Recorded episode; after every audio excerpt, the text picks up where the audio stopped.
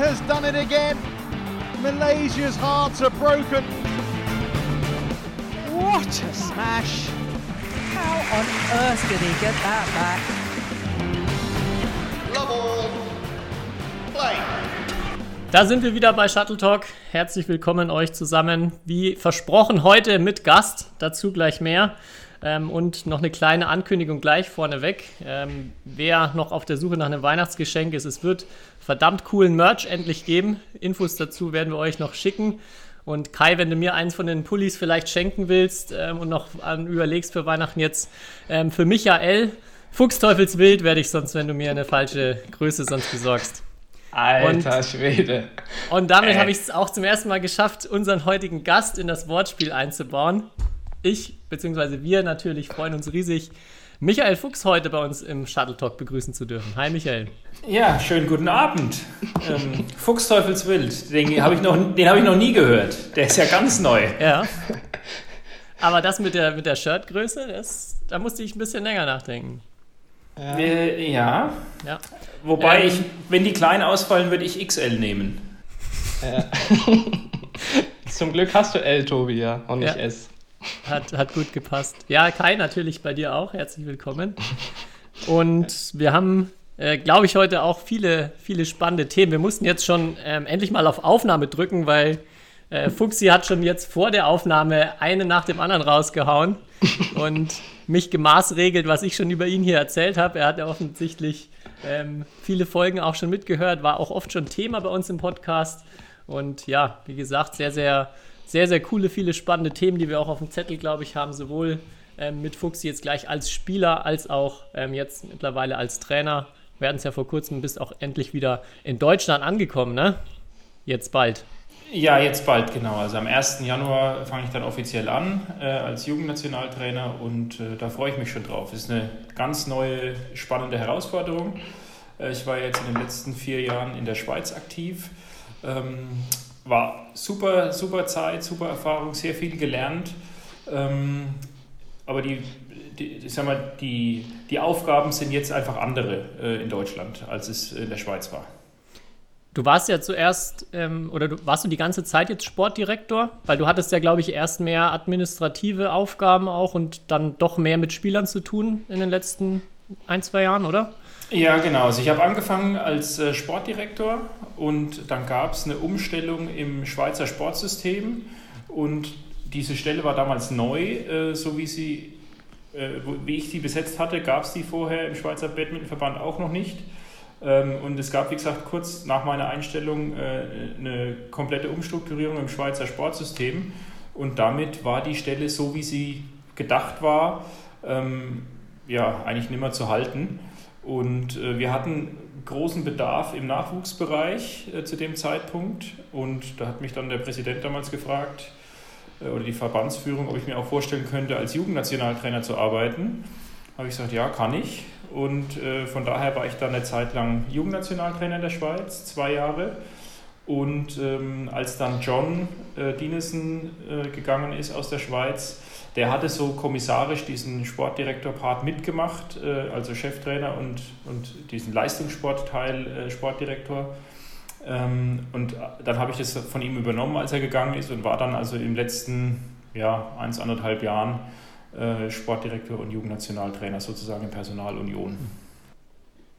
Mich würde interessieren, äh, wie läuft das ab, wenn der Deutsche Badmintonverband äh, einen Trainer verpflichtet? Wie äh, wer spricht einen da an und ähm, wie laufen da so die Gespräche? Oder wie hat sich jetzt dieser Wechsel ergeben? Ja, das ist, äh, war eine längere Geschichte. Ähm, Im Endeffekt äh, ja, war immer wieder mal äh, Kontakt. Ähm, ich kenne ja die meisten handelnden Personen noch aus meiner Zeit als Aktiver beim DBV ähm, und habe äh, mit Hannes zum Beispiel, der jetzt äh, Stützpunktleiter in Saarbrücken ist, ja noch selbst auch gespielt. Ähm, Martin Kranitz, äh, Detlef Poste waren auch zu meiner Zeit schon alle da. Matthias Hütten natürlich auch. Also von daher, die, die, man kennt sich. Ähm, das heißt, wir hatten auf den Turnieren immer wieder mal äh, einfach uns unterhalten, wenn wir uns gesehen haben. Und jetzt den entscheidenden Ausschlag hat eigentlich dann ähm, der berufliche Wechsel meiner Frau gegeben, Ähm, die hat in Holland eine Stelle angetreten und äh, daraufhin sind wir dann umgezogen. Äh, und in dem Moment war auch klar, dass ich äh, von Holland aus ähm, nicht mehr in der Schweiz arbeiten kann. Das war irgendwo abzusehen. Was mich bei dem, was du jetzt schon beschrieben hast, auch interessieren würde, du hast ja dann ähm, am Ende wieder mehr mit Badminton-Training auch zu tun gehabt. Wie war mhm. das so für dich? War das auch, wo du gemerkt hast, du möchtest auf jeden Fall mehr mit Spielern arbeiten oder würdest du auch so eine Sportdirektor-Tätigkeit irgendwie in Erwägung ziehen? Fandest du das genauso interessant, spannend? Ja, ich war auch als Sportdirektor ähm, damals noch zweimal die Woche als Sparringspieler auf jeden Fall in der Halle bei den, bei den Elitespielern in der Schweiz. Ähm, klar, ich kam direkt aus meiner aktiven Phase und wollte oder musste ja natürlich noch ein bisschen abtrainieren. Außerdem hat es mir einfach noch unglaublich Spaß gemacht, selbst zu spielen. Ähm, war ja in der Bundesliga oder bin sogar immer noch in der Bundesliga so ein bisschen aktiv. Und äh, von daher war ich also hatte dieser Kontakt in der Halle, der ist nie abgebrochen oder das war nie komplett weg. Ähm, und äh, ja, jetzt in den letzten Jahren war es natürlich äh, dann wieder mehr in der Halle. Ähm, es war, hat beides seine Vor- und Nachteile. Also es ist äh, der Reiz in der Schweiz war auf jeden Fall, dass ich viel Einblicke bekommen habe und viele verschiedene Aufgaben hatte und ganz viele Sachen machen konnte und mitgestalten konnte. Und das hat es unglaublich spannend gemacht und abwechslungsreich und äh, war eine coole, eine coole Erfahrung auf jeden Fall. Und generell jetzt schon alles so, wo du sagst, das hast du dir auch vor ein paar Jahren so vorstellen können oder war, ist jetzt doch überraschend, wie ähm, die, die Berufslaufbahn erstmal nach deiner Karriere so verlaufen ist? Ja, ehrlich zu sein, habe ich jetzt da keinen Zehn-Jahres-Plan gemacht, sondern äh, habe damals äh, die Stelle da in der Schweiz angefangen und äh, war völlig offen äh, für was Neues und habe da äh, in dem Moment ähm, ja, das alles mal auch so ein bisschen auf mich zukommen lassen. Und dass es jetzt äh, in die reine Trainerrichtung geht, ähm, passt mir eigentlich auch ganz gut, weil es macht mir sehr viel Spaß, mit den Spielern zusammen in der Halle zu stehen ähm, und ja, da meine Erfahrungen weitergeben zu können. Und äh, ich sag mal, der, der Adrenalinstoß, den man dann äh, auch als Trainer, wenn man hinterm Spielfeld sitzt, äh, noch hat in engen Spielen oder in wichtigen Spielen, den hat man im Büro selten. Und äh, von daher freue ich mich eigentlich jetzt schon, ähm, noch mehr dann in Zukunft in der Halle zu sein, beziehungsweise dann, wenn es hoffentlich irgendwann mal wieder geht, auch auf Turniere fahren zu können. Ja, du hast es gerade schon angesprochen, du hast ja auch auf dem Feld viel äh, Nervenkitzel erlebt, viele, viele große Momente. Ich würde gerne ähm, mit dir einfach mal so, ich glaube, viele kennen natürlich deine Auftritte bei Olympia, EM-Medaillen und so weiter, aber gern mal ganz vorne anfangen und zwar in deiner Jugendzeit, vor, bevor du äh, Nationalspieler wurdest. Ähm, einfach dass du kurz mal aus deiner Sicht erzählst, wie war so vor allem dein Übergang vom Jugendbereich in den Erwachsenenbereich und ähm, du warst ja einer der Spieler, der ähm, in der Jugend jetzt nicht die großen Erfolge hatte und nicht vorne dabei war und dann aber ja sehr schnell viele Leute überholt hat. Also das würde mich also aus deiner Sicht interessieren. Ich denke auch viele andere, die ähm, ja, deinen Weg entweder verfolgt haben oder vielleicht auch noch gar nicht kennen. Ähm, ja, also ich war in der Jugend so im im erweiterten Kreis der Nationalmannschaft, sage ich mal, durfte immer mal äh, zu einem Lehrgang kommen. Äh, allerdings erst ab zweitem Jahr U17 war ich einmal, glaube ich, eingeladen und dann auch erst wieder im zweiten Jahr U19. Und es gab dann ähm, in, dem zweiten, in meinem zweiten Jahr U19 einen Nominierungslehrgang für die Jugend-WM. Die war damals in China, in Guangzhou. Und bei diesem Lehrgang wurde ein reines Sparringsturnier gespielt. Ähm, und ich hatte da ja, ein absolutes Sahnewochenende und habe da alle möglichen Leute geschlagen, die ich zuvor noch nie geschlagen hatte. Und war, glaube ich, zum Schluss irgendwie im, äh, im Mixed Zweiter, im Herreneinzel Zweiter und im Doppel gewonnen oder so ähnlich.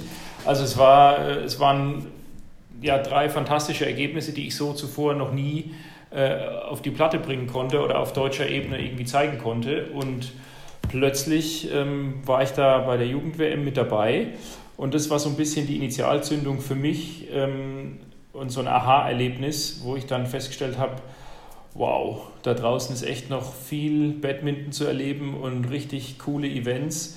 Und da möchte ich unbedingt mal, das möchte ich mal ja, erleben irgendwie. Ähm, und ja, trotzdem war es dann so, dass ich keinen Platz in der Sportfördergruppe bekommen hatte. Es gab damals nur zwei für, ähm, für Soldat, also für äh, Wehrdienstleistende und die waren beide schon weg.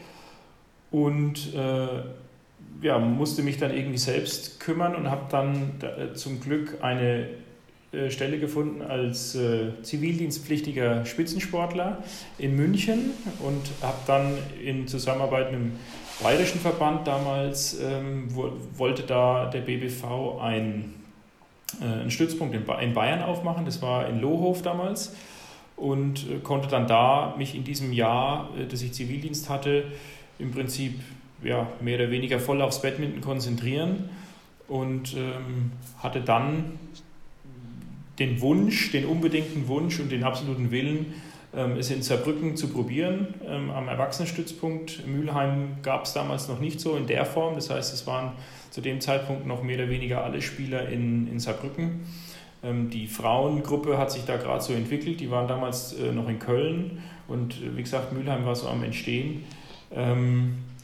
Und ja, ich wollte eben unbedingt das probieren in, in Saarbrücken und äh, habe dann das ein oder andere Telefonat geführt mit dem damals zuständigen Bundestrainer und irgendwann konnte ich ihn dann davon überzeugen, dass ich äh, quasi eine Chance kriege und die konnte ich zum Glück dann auch nutzen. Wie, also du sagst, eine Chance kriegt, wie sah das dann aus, als du ähm, an den Stützpunkt gekommen bist? Dann ja wahrscheinlich auch, ähm, wie, wie ja fast die meisten, die an den Stützpunkt kommen, erstmal als einer der Schwächeren.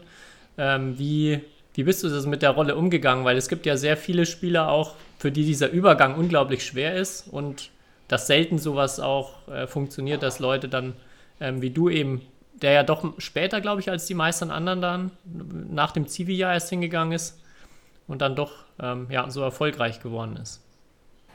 Ja, ich war natürlich der deutlich schlechteste in der Gruppe. Ähm, es war damals in der Herrendoppelgruppe, ähm, gab es sechs Spieler. Ich war der siebte, was natürlich schon mal eine Katastrophe ist. Äh, mit sieben Spielern, Primzahltraining, äh, mag kein Trainer irgendwie gern oder zumindest der damalige Bundestrainer hat es nicht so gern gemacht.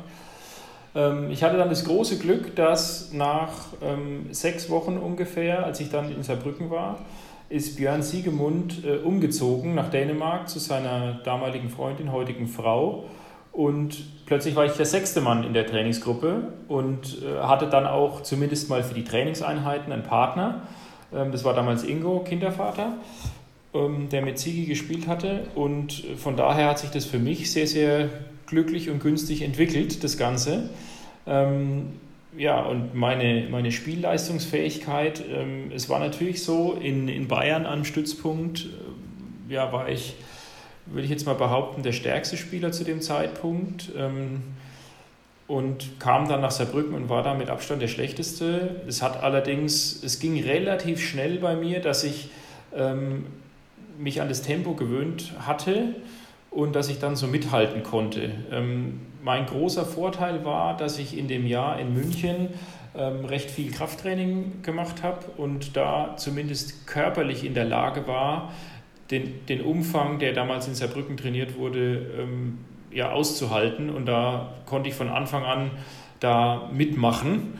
Und das war natürlich ein sehr großer Vorteil, weil ich eben keine größere Anpassungsphase gebraucht hatte, sondern ich konnte mehr oder weniger mitmachen. Ich war noch nicht so gut im Badminton-Spielen, aber ich konnte halt die Übungen mitmachen. Und das war, äh, das hat mir sehr geholfen in dem Moment. Ähm, täuscht der Eindruck oder ist das Krafttraining immer so eine, oder hat das eine sehr wichtige Rolle in deiner Karriere gespielt? Weil ähm, aus meinen Erinnerungen weiß ich immer noch, dass wenn wir Krafttraining hatten, äh, warst du immer der, der auf jeden Fall die Zeit, zeitlich überzogen hat, aber auf jeden Fall halt immer seine Übungen 100% durchgeführt hat. Und äh, es gab vielleicht den einen oder anderen Spieler, die das im Kraftraum auf jeden Fall nicht so ernst genommen haben wie du auf jeden Fall. Und ich kann mich auch, also ich kann mich an keine Verletzung von dir erinnern so richtig. Also wie wichtig war dir dieses Thema und wie, wie wichtig war es auch für deine sportliche Leistung? Ja, also ich, ich äh, bin durch die 15 Jahre Profi-Badminton tatsächlich mit, ich glaube, drei Verletzungen gekommen. Das war zweimal eine Wadenzerrung von einer Woche Pause und einmal eine Schulterentzündung. Ähm, da habe ich, glaube ich, ja, anderthalb Wochen gebraucht. Ähm, also das lief wirklich sensationell gut und ich persönlich schiebe das auch zum großen Teil ähm, auf das Krafttraining und auf die Arbeit, die ähm, die Olli Mühlbrett, unser Reha-Trainer, da irgendwann mal angefangen hat, beziehungsweise die wir dann natürlich auch alle mit umsetzen mussten. Auch da hatte ich so ein bisschen äh, Glück natürlich, gehört immer dazu. Aber in dem Moment, wo äh, ich so 13, 14 war, wollte ich oder hat mir das Spaß gemacht und ich habe rein aus Interesse damals angefangen, so ein bisschen Krafttraining zu machen, ohne irgendwelche Trainingspläne oder Zielvorgaben. Und da war für mich Badminton als Leistungssport noch unglaublich weit weg. Ähm, das war einfach aus reinem Spaß an der Freude. Und äh, das war so der, der Grundstein. Und das hat mir dann ähm, wirklich durch die ganze Karriere sehr viel geholfen, dass ich da auch dran geblieben bin. Und äh, ja, du hast absolut recht, ähm, wenn du sagst, ich, das, war das war immer ein Schwerpunktbereich bei mir. Ähm, Schwerpunkt trifft es ganz gut. Ich war immer ein schwerer Spieler, ein, ein recht kräftiger Athlet. Ähm, und dann ging es eben darum, die Masse, die ich habe, äh, schnell zu kriegen irgendwie und ja, möglichst verletzungsfrei durchzukommen. Und zumindest mal das Verletzungsfrei ist mir ganz gut gelungen. Ähm, bei der Schnelligkeit äh, hätte ich mir doch auch das eine oder andere noch äh, mehr gewünscht, was dann andere einfach hatten. Aber das äh, ja, konnte ich leider nicht ändern. Was würdest du dann aus deiner Sicht sagen, was sich neben der, also dass du jetzt einfach fast immer durchtrainieren konntest, noch ausgezeichnet auch? Was, was war so deine, deine Stärke dann, die dich zu einem der besten oder zu dem lange Zeit den besten Mixed- und Doppelspieler auch gemacht haben? Ähm, also ich werde hier mit Komplimenten überschüttet, vielen Dank. Ja, okay, fangen wir mal an. Warum, was, was war denn mit dem Einzel dann eigentlich los? ja, ähm, dem Einzel war folgendes los. Ähm, ich habe relativ lange noch drei Disziplinen gespielt, auch weil ich in der Bundesliga immer noch Einzel gespielt habe. Und ich kann mich nicht mehr erinnern, an welches Jahr genau, aber da, es war eine deutsche Meisterschaft und da war ich, glaube ich, im Doppel und im Mixed im Viertelfinale und im Einzel letzte 16. Und habe dann damals gegen äh, Björn Jopin, der so seine Serie, also es war mitten in seiner Serie, äh, habe ich als einziger einen Satz gewonnen, also habe in drei Sätzen verloren. Also den dritten Satz muss ich jetzt ehrlicherweise zugeben, das war eine. Hat die Schnelligkeit gefehlt. Da hat auch so ein bisschen die, Lu die Luft gefehlt. Aber ein Sätzchen habe ich geholt. Und ähm, dann hat nach dem Turnier damals Michael Keck zu mir gesagt, hier pass mal auf Junge, wenn du irgendwann mal was reißen willst auf so einem Turnier, dann musst du dich äh, auf, eine, auf eine Disziplin konzentrieren oder fokussieren. Also entweder du spielst Einzel oder du spielst Doppelmixed. Das, und bei mir war es so, mir hat äh, das Doppelmix-Spielen äh, immer schon ein bisschen mehr Spaß gemacht und deswegen wurde es dann auch Doppelmix. Zumal ich glaube, dass ich im Einzel äh, niemals so weit gekommen wäre mit meinen körperlichen ähm, Voraussetzungen. Und was hat dich dann im Doppel und Mixed als Spieler äh, ausgezeichnet? Oder was hat dir auch Selbstvertrauen gegeben? Oder wovon, was hat dir, wovon warst du selbst als Spieler sehr überzeugt? Hm, Selbstvertrauen habe ich mir meistens durch harte Arbeit im Training geholt. Ähm, mhm. Also ganz banal, sage ich mal, erstmal über viel Wiederholungen und ähm, dann würde ich behaupten, war ich in der Aufschlagssituation ganz okay. Ähm, also konnte ganz vernünftig aufschlagen. Wer in Saarbrücken war, wie ihr beide ja ähm, des Öfteren vielleicht auch mal gesehen habt, dass ich noch den einen oder anderen Aufschlag nach dem Training noch gemacht habe. Mhm. Um dann in den entscheidenden Situationen äh, das noch machen zu können. Ähm, ja, Aufschlag, Aufschlag, Annahmesituation und dann, äh, wer nicht schmettern kann, muss zumindest Drop spielen können. Ne? und, und so, so, einen, so einen gepflegten Drop, da geht, da kann man nicht viel dagegen machen, gegen so einen ganz gepflegten Drop.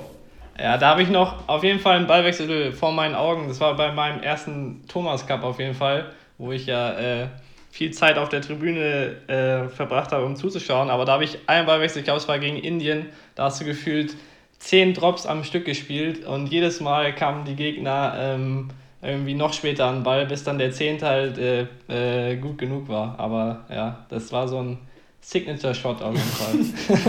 Du hättest, wenn, wenn Wladimir Ivanov auf dem Coachingstuhl gesessen wäre, hättest du ihn, glaube ich, zur Weißglut getrieben. Ich glaube, da hätte ich es mich nicht getraut, weil der hätte mich wahrscheinlich verprügelt nach dem zweiten Drop in Folge. nee, ich meine, gegen die Asiaten ähm, war das meistens relativ äh, dankbar, weil die von ihren jeweiligen Trainingspartnern natürlich den harten Schuss gewohnt waren und äh, dementsprechend sich auch immer relativ weit hinten positioniert haben. Und dann war vorne ja meistens äh, irgendwo Platz. Und wie gesagt, ich konnte ja nicht hart schmettern. Also da muss ich mir was anderes ausdenken. Ja. Aber du hast ja generell auch immer sehr viel Gedanken darüber gemacht, wo du jetzt speziell auch deine, deine Vorteile vielleicht oder wo du dir einen Vorteil gegenüber anderen erarbeiten kannst, oder? Ich habe, das war immer so mein Gefühl, dass viele andere halt, ja, die, die machen alles, die spielen super, die spielen gut, aber äh, du warst so, finde ich immer so gut darin, so diese Kleinigkeiten irgendwie herauszufinden, die dir dann einen Vorteil verschaffen können und dann vielleicht ein paar Punkte mehr, mehr geben als den anderen. Obwohl es man jetzt äh, wie du schon sagst, vom Angriff her sicher nicht härter angreifen kann als, als die anderen oder ähm, nicht noch einen schnelleren Schläger vielleicht hat. Die Sachen, die erstmal so rausstechen und spektakulär von außen auch vielleicht beim Zuschauen sind. Ähm, ja, also wenn ich es gekonnt hätte, hätte ich es gemacht, aber mir war dann halt, also ich, mir war dann irgendwann ähm, klar, dass ich halt auch gewisse Limits habe oder Einschränkungen habe und dann muss ich halt mit dem arbeiten, was ich habe oder was ich kann und das irgendwie möglichst so hinkriegen oder möglichst so gut machen, dass ich trotz allem da mitspielen kann auf dem gewissen Niveau. Und äh, für mich persönlich war immer Lars Paske oder Poske, wie er glaube ich auf Dänisch ausgesprochen wird, ähm, so ein großes äh, Vorbild, äh, weil bei dem hat es auch nicht so richtig spektakulär ausgesehen. Aber der war Weltmeister, der war All-England-Sieger, glaube ich, der hat China Open gewonnen, Weltranglisten Erster war, glaube ich, auch mal Olympia-Vierter. Also absoluter Weltklasse-Mann. Und ja, bei dem dachte ich immer, okay, das, was der macht, das scheint mir irgendwie lernbar zu sein oder das, das scheint mir erreichbar zu sein. Wenn ich dann die Indonesier gesehen habe oder wenn ich jetzt hier so Kevin, ähm, ja, das kann ich halt nicht. Also da kann ich noch so lange üben, wie ich will, das werde ich nie können, was der am Schläger kann. Äh, aber und ich meine, diese Indonesier gab es, äh, die, die begnadet am Schläger sind, die gab es schon immer, die, die wird es wahrscheinlich auch immer geben. Ähm, und ja, ich bin, war halt keiner von denen, deswegen musste ich mir irgendwas anderes ausdenken, was ich dann halt dagegen setzen kann. Gab es irgendjemanden in deiner Karriere, wo, gegen den du verzweifelt bist beim Spielen, wo du einfach kein Mittel gefunden hast? Ja, also ich glaube zwei, dreimal gegen Paske Rasmussen, das waren schöne Lehrstunden. Okay. Es war so ein bisschen wie Hase und Igel. Wir haben irgendwas gemacht und die waren schon da. Dann haben wir was anderes, haben wir was anderes probiert, dann waren sie auch schon da. Also es war, ja. Und umgekehrt, gab es irgendjemanden, gegen den du von den Weltklasse-Leuten sehr gerne gespielt hast, weil du wusstest, den kannst du irgendwie, ähm, den kann man irgendwie packen oder auf eine gewisse Art und Weise? Ähm, ja, hab, wir haben zweimal gegen äh, Ahmad Nazir gewonnen. Das war natürlich ganz schön. Haben allerdings trotzdem eine negative Bilanz gegen die beiden. Aber da dachte ich immer, ja, gegen die können wir äh, was holen. Ähm, gegen, gegen die Koreaner im Allgemeinen fand ich es ja. immer angenehmer. Also da haben wir auch äh, sowohl im Doppel als auch im Mixed ähm, alle zumindest einmal geschlagen. Ähm, also auch Leon Day ähm, mit diversen Partnern, damals mit Jo Jong Sung im Herrendoppel ähm, oder auch Co im Mixed. Also da äh, war es die, die waren mir von der Spiel, von, von ihrer Spielanlage her hat es besser für mich gepasst als ähm, manche andere Nation. Okay. Ja, ich sehe es gerade, du hast gegen, gegen Jo zum Beispiel 2 zu 0 auch im Mixed. Ja, stimmt, die Koreaner, die stechen da wirklich wirklich ein bisschen heraus, ja. Und bei den Asiaten war keiner dabei, gegen den du gar keine Lust oder gegen den es ganz schlimm war zu spielen. Ja, also es, ich kann mich noch an das ein oder andere Herrendoppel gegen ähm, die Indonesier, also egal welche Paarung dann genau, äh, erinnern, wo man dann irgendwie, oder auch die Malaien zum Teil, ähm, wo man dann vielleicht drei Sätze gespielt hat und so nach einer Dreiviertelstunde vom Feld geht und sich gedacht hat, so irgendwie richtig geschwitzt habe ich jetzt nicht. Es war, es war, es war trotzdem irgendwie mental extrem anstrengend ähm, und, und aber so richtig lange Ballwechsel kamen da je nach Halle äh, seltener zustande und äh, die, die, äh, ja, die Indonesier versuchen halt oder ja, vermeiden, wenn sie irgendwie können, den Ball hochzuspielen. Und das war aber ja das, wofür wir immer gearbeitet haben oder was wir eigentlich gerne wollten, dann, dass wir das Spiel kontrollieren können von, aus dem Hinterfeld. Und äh, ja, wenn sie die Möglichkeit uns nie geben, sondern es ist immer nur der Kampf ums, ums Netz und ums, um den Midcourt, ähm, dann waren das mental extrem anstrengende Spiele, aber körperlich hätten wir jetzt dann noch weitermachen können. Und das waren so die, äh, die unangenehmsten, sage ich mal, äh, jetzt unabhängig davon, ob wir gewonnen haben oder verloren. Da habe ich letztens ein super äh, spannendes Bild gesehen aus einer indonesischen Trainingshalle, wo ähm, über dem Hinterfeld so ein quasi so ein Dach gespannt wurde, was halt auf drei oder dreieinhalb Metern Höhe schon hängt. Also dass man einfach de facto keinen Ball hoch rausspielen kann, sonst war es das mit dem Ballwechsel. Das äh, kann es, glaube ich, ganz gut erklären, warum sie so spielen. Also dass sie wirklich da der Style, den sie, den sie spielen wollen. Ja, absolut. Also wir haben, wir haben äh, des Öfteren mal so gescherzt und haben gesagt, bevor die rausspielen, versuchen sie lieber irgendeinen Trick, egal wie schwierig der ist. Und ähm, ja, also ist oftmals, wenn sie dann irgendwann, sagen wir angenommen, wir hatten den ersten Satz verloren und sie haben dann so nach und nach ihr Selbstvertrauen bekommen und irgendwann klappen dann auch diese Tricks und dann wird es dann wird's äh, schmerzhaft. Weil ich muss noch an eine andere lustige Geschichte denken. Ich glaube, dass, dass du dir erzählt hast, wo ihr gegen Fu Haifeng und Kai Yun gespielt habt, oder? ja. Und, und eure Abwehrstrategie. Erzähl nochmal. ja, es war sehr lustig. Ähm, German Open war das damals mit Roman Spitko noch. Und ähm, wir hatten erste Runde Fu Haifeng, Kai Yun. Und ähm, Fu Feng als Linkshänder konnte er unglaublich hart angreifen und hat vor allem auch des Öfteren mal den vollen Crossschuss äh, aus seiner Vorhandseite gemacht. Also auf die Außenlinie, diagonal. Und ähm, Detlef Poster war damals der zuständige Trainer für unser Doppel und wir hatten ähm, die Vorbesprechung und er hat halt nochmal betont, wie wichtig das ist, dass der Vorher Feng halt sehr gut angreifen kann und wie wichtig es dann ist, dass wir eben gut mit verschieben und die, die Lücken äh, vor allem auf der geraden Seite dann zumachen und der Crossspieler schön weit in die Mitte aufrutscht. Und ich habe in dieser Vorbesprechung noch angemerkt, aber Detlef, der schießt ja oft auch mal ganz cross. Und dann hat er, hat er gesagt, ja, da hilft uns der liebe Gott. so. Spiel geht los. Erster Ballwechsel ging damals noch bis 15 äh, mit Aufschlagwechsel. Erster Ballwechsel, super langer Ballwechsel und irgendwann schießt er das Ding voll cross auf die Linie und wir waren, glaube ich, zwei Meter weggestanden. Dann habe ich mich zum Detlef, mich zum Detlef umgedreht und gesagt, du, was ist denn da los? Hat der liebe Gott gerade Pause oder was? und, und ja, also es war es war wirklich so. Äh, also wir haben, es war, ein, es war ein cooles Spiel damals, ich kann mich noch gut erinnern. Wir haben, glaube ich, eine Viertelstunde gespielt und es stand immer noch 0-0.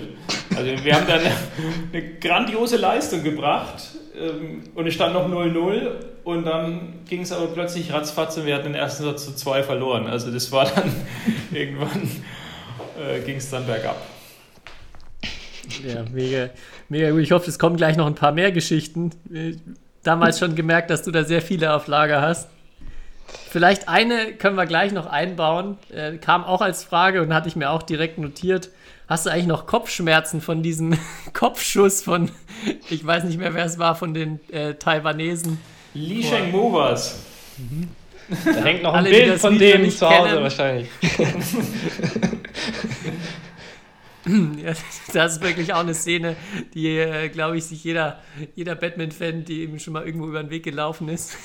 Hast du da erstmal die nächsten Ballwechsel überhaupt kapiert, was da noch passiert ist? Oder?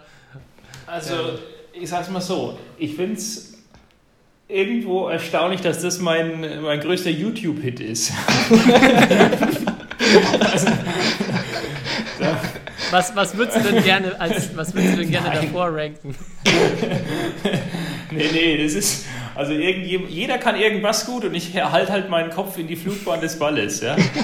Wobei man in dem Fall sagen muss, der Kopf war schon vorher da und er hat einfach mich da ähm, ja. mutwillig, möchte ich fast sagen, hingerichtet. Ja. ähm, äh, aber hat er sich danach nochmal entschuldigt? Gab's, nee, gab's da noch? Nee, nee, nee. nee ähm, also der war, da, das war, das fand ich echt schwach. Ähm, und deswegen war ich eigentlich auch ähm, ja, enttäuscht, weil er, also während dem Spiel, ich habe mir das danach nochmal angeguckt, irgendwann vor, vor einem Jahr oder was, also Jahre später, und habe dann festgestellt, er hat sich tatsächlich ähm, entschuldigt am Netz, aber in meiner Wahrnehmung oder in meiner Erinnerung war das so, dass er sich quasi so äh, nie ernsthaft entschuldigt hat, ähm, weil er eben auch danach nie mehr zu mir gekommen ist oder irgendwas gesagt hatte. Und in, in, meiner Erinnerung war das so, dass er halt da am Netz steht und sich so immer noch einen abgrinst und das immer noch als Scherz abtut.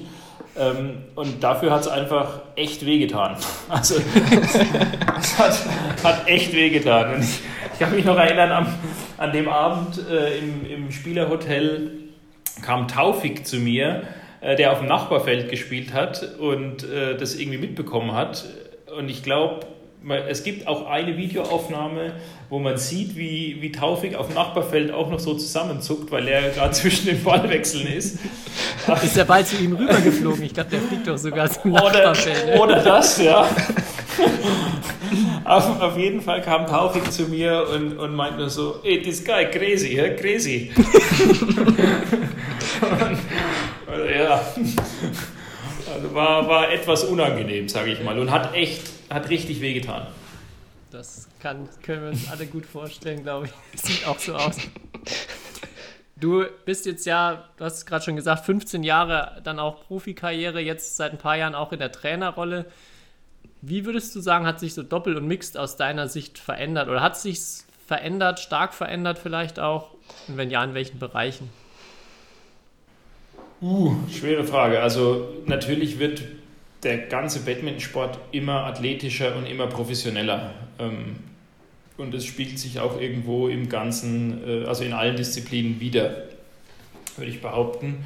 Und ähm, wie es jetzt früher vielleicht mal war irgendwann oder was zum Teil immer noch bei in äh, Außenseiterkreisen, also nicht Badminton-Insidern, äh, wo die Doppelspieler so abgetan werden, so ja, das sind halt die, die kein Einzel spielen können oder die, die zu äh, die zu faul waren fürs Einzel. Ähm, so, so oder nicht die körperlichen Voraussetzungen.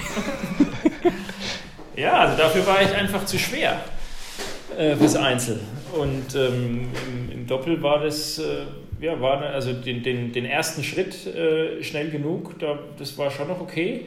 Ähm, aber die langen Distanzen, die Geschwindigkeit zu halten, dafür war ich einfach zu schwer. Und ähm, ja, das, also die, die, die generelle Athletik oder die, die Explosivität ähm, in allen Disziplinen, die Geschwindigkeit, die Qualität auch ähm, wird immer höher und äh, ja, durch die Professionalisierung in so vielen Ländern, auch ähm, nicht nur in Asien, wo natürlich äh, ja, alle möglichen Nationen am Start sind, sondern auch in Europa, wo es immer mehr ähm, Top-Nationen gibt oder beziehungsweise Nationen, die Badminton auf Top-Niveau betreiben, ähm, ist es irgendwo normal, dass dann die, die Qualität auch steigt im Allgemeinen. Gibt es jetzt auch schon so, hast du ganz konkrete Ideen, wenn es dann mal losgeht für dich im Januar? Ähm, in Deutschland, wenn du auch, du hast ja viel Erfahrung auch mit dem deutschen System, mit den Spielern aus Deutschland. Du kennst ja sicher auch die, ähm, die aktuellen Nationalspieler in- und auswendig. Gibt es so Dinge, wo du, wo du jetzt schon so denkst, da müssen wir noch besser werden, damit wir da noch mehr mithalten können, vor allem in deinen, deinen Paradedisziplinen? Ja, also im Allgemeinen würde ich schon sagen, dass die, die Aufschlagssituation in den Doppeldisziplinen immer wichtiger wird. Ähm, jetzt auch bei der Jugend-EM äh, in Finnland kürzlich äh, mit der neuen Aufschlagregel, die wird jetzt auch im Jugendbereich schon wirklich ausgenutzt, in, im Sinn von, ähm, da wird ja an die Grenze, an die oberste Grenze gegangen äh, und auch die Jugendlichen schießen jetzt da diese flachen Aufschläge rüber. Und ähm, in dem Bereich ja, muss man dann wohl auch irgendwo mitmachen, wenn man da konkurrenzfähig bleiben möchte. Ähm, wenn es der Aufschlagrichter zulässt, äh, ist der Aufschlag regelkonform und damit äh, ja, ist es okay. Aus deiner Zeit jetzt in der Schweiz, was waren so die größten Takeaways für dich aus Spielersicht, also aus äh, Trainersicht im Batman bezogen? Gab es irgendwas? Ich glaube, das ist natürlich auch immer spannend, mal so eine komplett andere Perspektive zu sehen und das ist ja sicher ganz anders als äh, in Deutschland erstmal auch.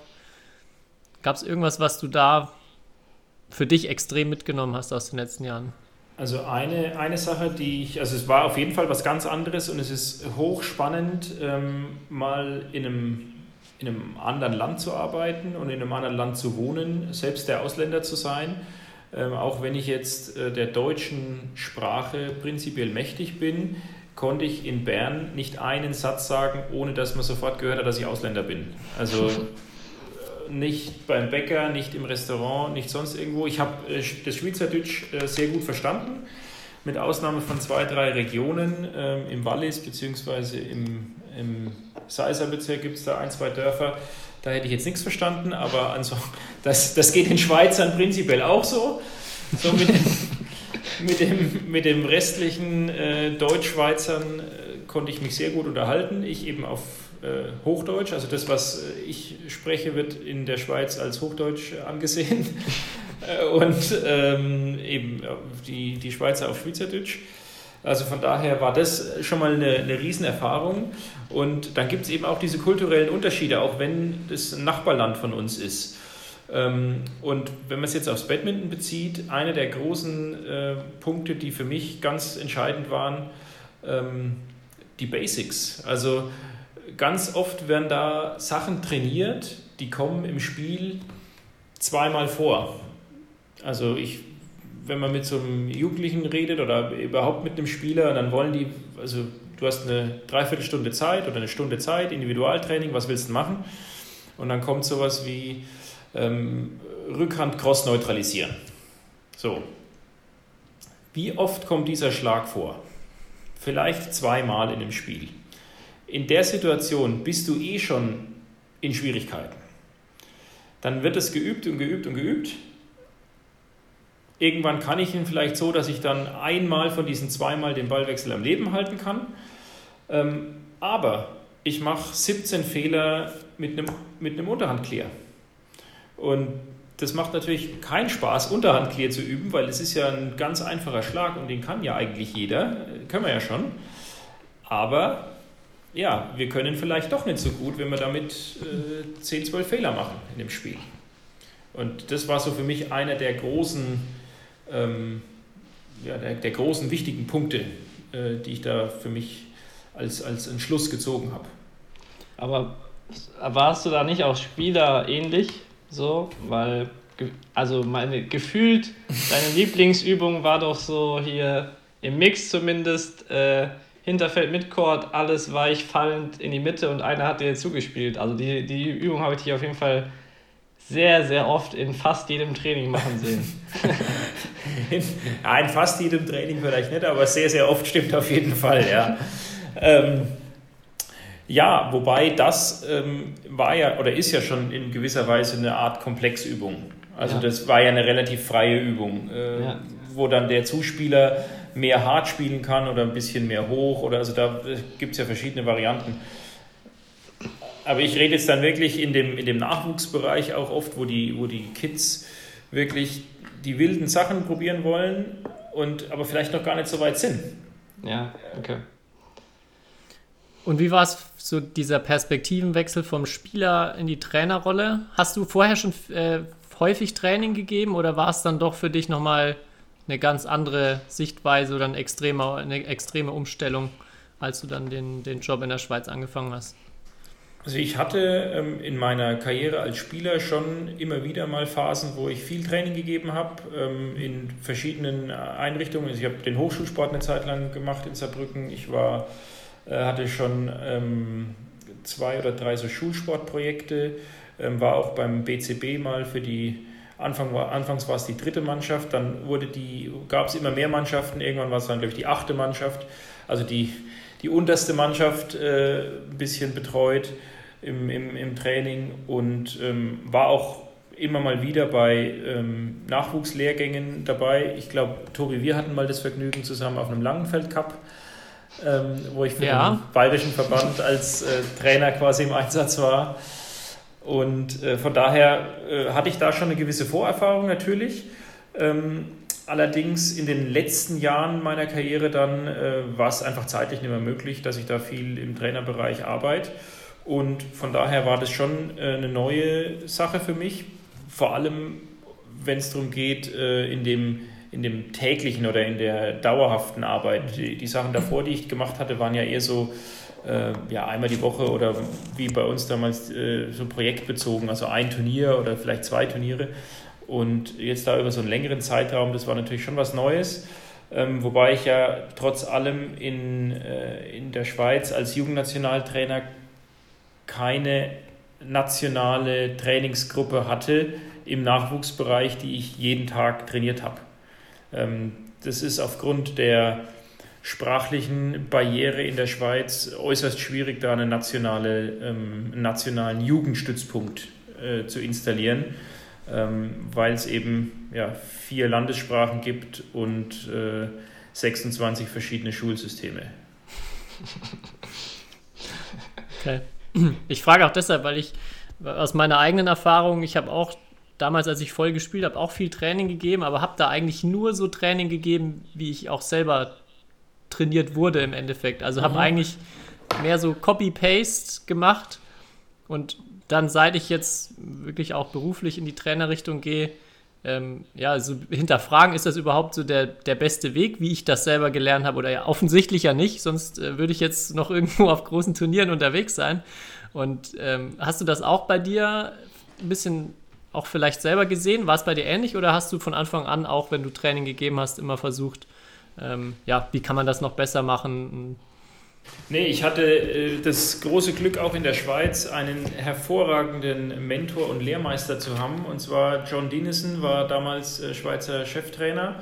Und als ich dann als Jugendnationaltrainer quasi da umgestiegen bin, ähm, hat er mir da ja, so ein gewisses Coaching äh, gegeben und ähm, ich hatte da die Möglichkeit, also er hat mich mein Ding machen lassen aber ich hatte immer die Möglichkeit, ihn zu fragen, so mal, wie würdest du es denn machen oder wie findest du das oder kann man es so angehen oder äh, das war natürlich super. Ähm, außerdem hatten wir da äh, das ein oder andere äh, Technikmodul, das ich bei ihm noch hatte. Also wir haben uns nach dem, nach dem Training einfach nochmal eine Stunde oder zwei in der Halle getroffen, wo er mir halt seine Sichtweisen äh, näher gebracht hat und das war für mich wahnsinnig lehrreich und wertvoll. Also ich kann mich an die erste äh, Session erinnern.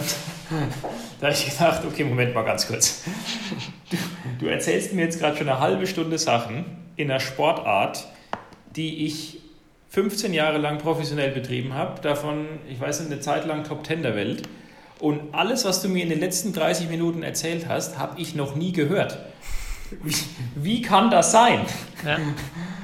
Und also Wahnsinn, was da, was da für, ein, äh, für ein Fachwissen bei John äh, vorhanden ist. Ich, ich glaube, ihr konntet ja beide jetzt nochmal in den Genuss kommen, dass ihr ihn in Deutschland nochmal kennengelernt habt. Und mhm. ähm, das war für mich äh, absoluter Jackpot, dass ich da nochmal wirklich bei ihm lernen durfte und er, äh, wie gesagt, mich da gecoacht und beraten hat. Das war super glaube ich dir aufs Wort. Wir haben auch, glaube ich, schon mal hier in der Folge drüber gesprochen, dass John auch bei Webminton eine Session gemacht hat die, mhm, genau. wo ich, wo ich, die ich moderiert hatte, wo er dann auch zum Thema Überkopfschlag was erzählt hat. Und genau wie du es gerade ansprichst, äh, Details oder auch Merkmale der Bewegung ja, verdeutlicht anspricht, die man so überhaupt nicht auf dem Schirm hat auch. Und ähm, ja, so wie er das dann auch einfach erklärt und herunterbricht, genial. Also kann sich jeder kostenlos angucken, wer mal eine Dreiviertelstunde John erleben will. Ja, das war, das war sehr witzig. Er hat mich direkt nach der er mich angerufen, hat mich gefragt, ob ich es auch gesehen habe. Da habe ich gesagt, ja klar, habe ich es mir angeguckt. Und dann hat er gemeint, ähm, war es denn verständlich? Dann habe ich gesagt, John, ich bin jetzt da der Falsche, weil ich, du hattest mir das ja schon erklärt, ich kannte das ja schon. also, ähm, er war da, also ihm war das da wichtig, dass es, dass es auch wirklich äh, gut rüberkommt oder dass, dass, man, dass man versteht, um was es ihm geht. Und mhm. äh, also für mich war es sehr verständlich, allerdings äh, ist es natürlich wirklich ins Detail und auf, er achtet auf Kleinigkeiten und ähm, das macht aber den Unterschied aus meiner Sicht. Also von daher war das äh, definitiv ja. eine, super, eine super Geschichte für mich. Ja, und wir haben letzte Woche auch, äh, als wir viel über Trainer, Trainerausbildung gesprochen, ähm, auch gesagt, so oft das Problem hier, wenn Trainer eine Ausbildung machen, dass ihnen so der Mentor fehlt. Das ist ja auch wieder das, was du gerade ansprichst. Es gibt nichts Wertvolleres, als jemanden zu haben, der mehr weiß als einer selber und einen dann da erstmal ähm, ja, weiterhelfen kann. Auch. Ja, absolut. Und in, in dem Fall war es wirklich so, ähm, er hat es auch sehr, sehr gut gemacht, weil er hat immer gesagt, du hast die Verantwortung, du bist der, du triffst die Entscheidungen. Ähm, dann habe ich gesagt, ja, super, aber jetzt frage ich dich, wie würdest du es denn machen? Und dann hat er mir schon, dann hat er mir schon seine, seine Meinung äh, gesagt, ähm, aber ohne, dass er darauf bestanden hat, dass ich das jetzt so umsetze, äh, sondern einfach als, als Tipp oder als Rat. Und ähm, was für mich noch ein ganz wichtiger Punkt war oder ist bei der ganzen Geschichte, dass er natürlich nicht aus dem deutschen System kommt. Also das deutsche System äh, kenne ich ja oder kannte ich ja und habe da auch die Trainerausbildungen alle gemacht, habe ja äh, ein Sportstudium hier auch gemacht. Also das, diese deutsche Denkweise ist mir irgendwo sehr vertraut. Und er hat halt auf viele Sachen einen ganz anderen Blick oder eine ganz andere ähm, Herangehensweise bei vielen Sachen. Und das fand ich äußerst hilfreich. Und da habe ich mir auch viele Sachen ähm, ja, abgeguckt oder übernommen, einfach mal ausprobiert und festgestellt, oh wow, das ist ja super. Also mache ich, jetzt, mach ich jetzt immer so. Und äh, ja.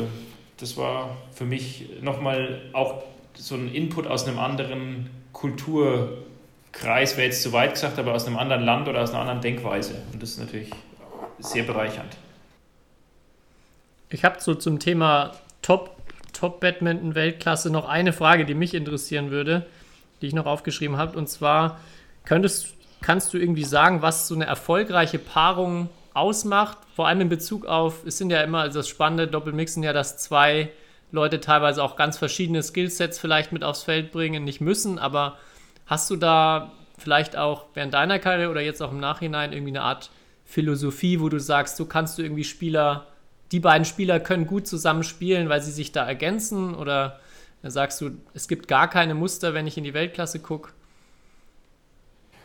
Uh, also ich glaube, das Wichtigste ist, wenn ich so eine Paarung zusammenbastel, dass, die, dass beide Spieler sich auf das Ganze einlassen. Und zwar voll und ganz. Mhm. Ähm, weil, wenn ich jetzt die Weltklasse anschaue, es gibt da natürlich verschiedene Systeme und verschiedene Präferenzen, weil, wie du sagst, es hat jeder ein anderes Skillset irgendwo. Und äh, in den, wenn ich jetzt meine Karriere selbst rückblickend betrachte, ich habe mit Roman Spitko ganz anderes System gespielt als danach mit Ingo, ähm, als danach mit, äh, mit Olli oder mit Johannes. Also es waren irgendwo muss man sich dann auf verschiedene Sachen ähm, so ein bisschen einlassen. Ähm, und, und auch wenn ich die anderen, also Ingo und Johannes haben ganz anders gespielt, als Johannes und ich äh, das mhm. gespielt hätten. Und ähm, ja, dann, wenn jetzt er gesagt, er mir immer erklärt, hier, wir müssen es aber so machen, du musst so spielen wie Ingo und ich ihm immer erkläre, hey, nee, du musst so spielen wie Olli. Ähm, ja, das klappt irgendwie nicht. Also man muss dann versuchen, glaube ich, äh, dass, dass beide so offen sind ähm, und versuchen jeweils das Beste aus dem Partner in die, äh, in, in, die, in die Paarung mit einzubringen. Und das ist, glaube ich, ein ganz entscheidender Punkt, dass man da nicht zu festgefahren ist ähm, in seiner Denkweise. Also wir hatten mit, mit ähm, Jakob Oehlenschläger damals, äh, Johannes und ich, als wir neu zusammengespielt hatten, hatten wir eine Phase, wo, äh, wo wir ganz neu äh, zusammengepackt wurden und dann ähm, hieß es, okay, jetzt versuchen wir mal, dass ich der Vorderspieler bin. Und ich immer versuche, nach vorne zu gehen. Das haben wir irgendwie so drei, vier Wochen im Training probiert. Und wir waren beide, so, also Johannes und ich waren beide so ein bisschen skeptisch, aber haben das wirklich dann ernsthaft versucht und dann aber doch festgestellt, mh, hm, nee, andersrum ist doch besser. Ja. Wenn Johannes den Weg nach vorne macht und ich eher im Hinterfeld äh, versuche zu spielen. Ich glaube auch da mich noch erinnern zu können, dass bei, bei einer Ausbildung von mir, ich weiß nicht, ob das auch von Jakob Uhlenschläger war, äh, so ein Modell mit einem X-Faktor und einem Stabilisator in der Paarung waren, glaube ich, die Worte. Mhm. Dass einer eher so der, der konstante Spieler ist, der macht jetzt nicht übertrieben viele Punkte, macht aber auch kaum Fehler. Und der X-Faktor ist dann der, der das Spiel gewinnen kann im positiven Sinn, aber mhm. es halt auch mal verlieren kann. Mhm. Und ich glaube, da war sogar ihr das Beispiel auch, dass äh, das gebracht wurde, wo äh, Johannes dann der X-Faktor war und du der Konstante, der halt wenig Fehler macht, auch im, im Ballwechsel. Hast du das auch immer wieder erlebt bei dir in den Paarungen oder war das eher auch eine, wo du sagst, ja, da passt es vielleicht, aber bei anderen Paarungen passt es jetzt vielleicht nicht so? Mm, nee, das würde ich schon so tendenziell eher, eher, so, eher so sagen. Ja. Also ähm, liegt natürlich auch wieder an den Fähigkeiten der einzelnen Spieler. Ähm, Johannes war am Netz unfassbar stark. Ähm, Olli war im ersten Schritt nach vorne wahnsinnig gut und hatte eine unglaubliche Geschwindigkeit. Und die konnten den Gegnern natürlich anders wehtun, als ich das konnte, mit, mit einer Aktion. Ähm, ich konnte halt ja, die Ballwechsel irgendwie am Leben halten, no, nochmal neutralisieren, nochmal reinspielen und dann äh, ja, erstmal eine gewisse, gewisse Qualität vielleicht anbieten und dann, wenn sie uns schlagen wollen, müssen sie zumindest mal da drüber kommen. Und wenn ich dann noch einen da, da neben mir habe, der halt die ein oder andere herausragende Aktion noch äh, bringen kann, dann hilft es schon mal. Du hast schon ein paar Trainer ja jetzt erwähnt, aber über einen haben wir eigentlich noch nicht gesprochen, und zwar Jakob Heu, weil der ja schon auch in deiner Primetime, sag ich mal, dein Cheftrainer zumindest war äh, und ja irgendwie auch zu der Zeit sehr erfolgreich zumindest. Äh, äh, vielleicht lag es an der Generation, an dem Spielmaterial, aber sicherlich auch am Trainer. Ähm, vielleicht kannst du nochmal beschreiben, was er vielleicht so als er, wo er auch aus Dänemark kam und jetzt ja auch ein sehr renommierter Trainer ist. Ähm, was hat er so verändert in Deutschland, beziehungsweise was hat er alles neu reingebracht, auch für dich? Oder was hast du von ihm lernen können nochmal? Weil gefühlt war ja nochmal ein Sprung schon da, als er kam. Ja, auf jeden Fall. Also würde ich, würd ich so unterschreiben. Ähm, was er extrem gut gemacht hat damals, fand ich, erstens hat er ein paar Sachen mal für uns so ein bisschen äh, kategorisiert. Äh, das klingt jetzt so, so trocken und, und dröge, aber ähm, das war, glaube ich, eine wichtige Sache, dass er mal kam und so ein paar Sachen einfach mal ähm, seine Sichtweise uns erklärt hat. Und in, viele von diesen Sachen kannten wir schon oder konnten wir auch schon, aber er hat es mal so klargezogen, was denn überhaupt wann wie eingesetzt wird oder wann wir was machen wollen. Ähm, sei es jetzt im Thema Beinarbeit oder sei es in der Abwehr oder sei es äh, im Angriff. Also das war, ähm, es sind auch viele Sachen, die in der Trainerausbildung ähm, gehen immer noch auf seine Begrifflichkeiten da zurück. Also diese äh, Indo-Beinarbeit, Malay-Beinarbeit oder Korea-Beinarbeit, ich weiß nicht, ob das noch äh, gemacht wird aktuell, aber ja. die Sachen gehen auf Jakob Heu zum Beispiel zurück. Also das war, das war eine, ein großer Punkt. Und als, als Coach hinterm Feld fand ich es wahnsinnig gut mit ihm, weil er immer einen Plan hatte. Mhm. Also er hatte immer eine Idee oder immer ähm, ja, ein Konzept, was wir machen wollen. Und wenn der Gegner was geändert hat, hat er das recht schnell festgestellt und hat uns dann neue Ideen gegeben oder einen neuen Plan, neues Konzept. Und ähm, das war wirklich sehr, sehr gut. Und hat für mich auch, äh, also ich habe da sehr viel gelernt in der Phase, in, der, in dem äh, Zeitraum und habe da unglaublich viel ähm, auch auf taktischer Ebene äh, mitnehmen können. Ähm, ja, ich, als Spieler, mir ist es also mir ist es eher leichter gefallen, mit viel Informationen äh, umzugehen ähm, als anderen, sage ich jetzt mal so, ohne da jetzt Namen nennen zu wollen. Ähm, aber ich konnte da, ähm, also ich konnte das, er hat mir das gesagt, jetzt spielst du den Aufschlag auf die 2, dann deckst du die Rückhand, dann spielst du den dritten Ball cross kurz, dann spielen sie wahrscheinlich gerade einen Lift, dann gehst du hin, spielst den ersten Drop in die Mitte, dann spielen sie dir flach äh, den, in die Rückhandzeit, dann springst du rein, haust drauf, gehst nach vorne, fertig. Okay. Ja, ist ja eigentlich einfach, mach ich einfach. Mach ich einfach, mach, mach ich einfach genau das, was er mir gesagt hat. Ja. relativ simpel. So, und, und äh, es hat also ganz viele Situationen gegeben, wo es in der Art und Weise, jetzt vielleicht nicht ganz so lang, aber wo es in der Art und Weise ähm, dann tatsächlich auch kam, wo ich dann genau das, okay, das, das, das, ja, super, funktioniert. Musste man sich nicht auf den lieben Gott verlassen, auf jeden Fall. ja gut, wir haben, glaube ich, in der Phase mit Jakob, habe ich, glaube ich, nie gegen äh, Fu und Kai gespielt. Also von daher hat sich die Frage nicht gestellt. Ja, da werde ich, werd ich ihn mal fragen, was, er, was dann seine Taktik bei der gegen Fu ge gewesen wäre. Aber wie wirst du das als ja. Trainer handhaben? So, ähm, du hast ja angesprochen, manche Trainer sind ähm, geben viel Input, manche weniger während des Spiels oder auch im Training. Ähm, wie, wie, wie ist da so dein Stil? Oder was hast du dir vorgenommen? Oder hängt das immer vom Spieler ab? Ja, also ich habe mir vorgenommen, das auf die Spieler anzupassen, so gut ich das kann. Ähm, ich habe in der Schweiz, ähm, nach einer gewissen Zeit kennt man ja seine, seine Spieler und weiß auch, wer mit wie viel Sachen umgehen kann oder ähm, wer mit eher mal eine härtere Ansprache braucht oder eher, den man eher dann im Spiel so ein bisschen gut zureden muss. Ich versuche, das individuell auf die Spieler anzupassen. Ähm, das setzt natürlich voraus, dass ich die gut kenne und dass ich mit denen irgendwo eine, eine gewisse ähm, ja, Erfahrung schon habe oder gewisse ähm, Kenntnisse habe. Aber das wäre mein, mein Wunsch oder mein Ziel. Vom Naturell her bin ich eher jemand, der viel sagt der viel Input gibt. Das denke ich, kann ich so bestätigen. Oder wäre auch mein, meine, meine Einschätzung gewesen. Ja, aber Kai, hätte, möchtest du lieber viel Input oder eher wenig? Boah. Ehrlich gesagt, das hängt davon ab, wer das gibt.